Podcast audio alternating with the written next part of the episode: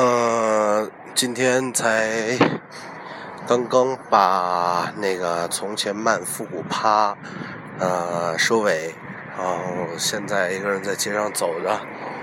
最近一直都没有更新节目，是因为是因为我感冒了，所以你们应该能够理解啊。然后最近也是在考那个摩托车驾照，所以一直没有时间去把第三期的节目录出来。只不过会很快，然后第三期节目会和大家见面。